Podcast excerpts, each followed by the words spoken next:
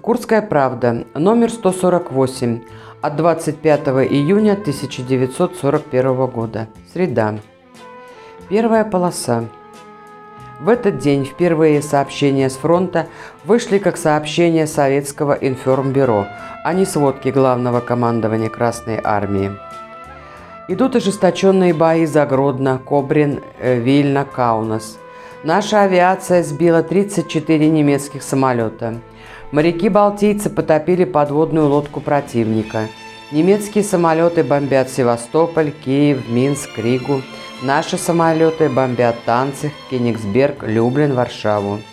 Немцы забрасывают в тыл парашютистов-диверсантов в советской форме. Румыния и Финляндия предоставили свои территории в распоряжение германских войск. Передовица газеты называется «В тылу куется победа на фронте». Она обращена ко всем трудящимся. Чувствуй себя повсюду, где бы ты ни работал, часовым. Такова заповедь советского патриота.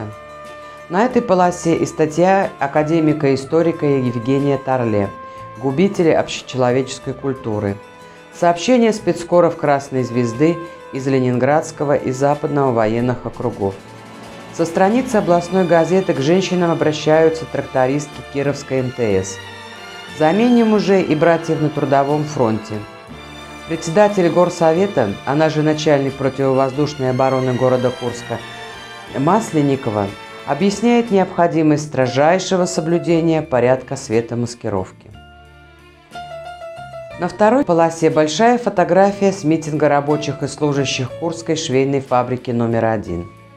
Сообщения и заметки только на военную тему, но фронт еще далеко – Сообщения о военных операциях ободряющие и заботы в Курской области все еще, можно сказать, тыловые, мирные.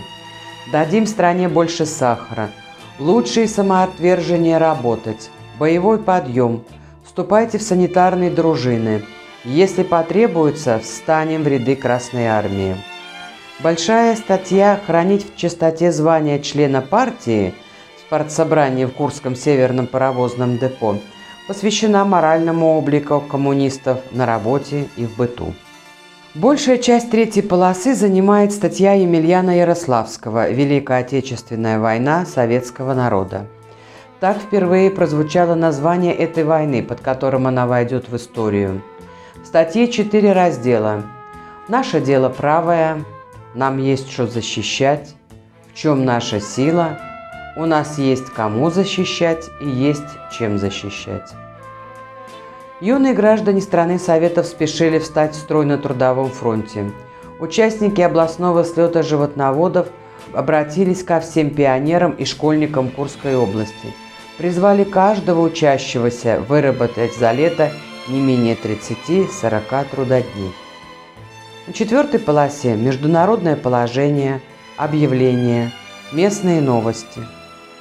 Дезорганизаторы торговли привлечены к ответственности – Статья о большой и важной работе по выявлению и наказанию спекулянтов.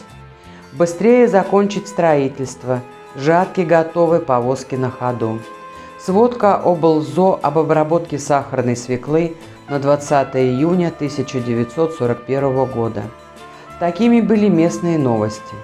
В колонке объявлений самые заметные о наборе студентов медшколы, Воронежский институт иностранных языков – в Обаянске библиотечной технике. Международные сообщения только о борьбе с германскими захватчиками. Англичане взяли в плен 8 тысяч итальянцев, выступления против фашистов в Дании, аресты норвежских учителей, подробности о голодных демонстрациях женщин в Бельгии.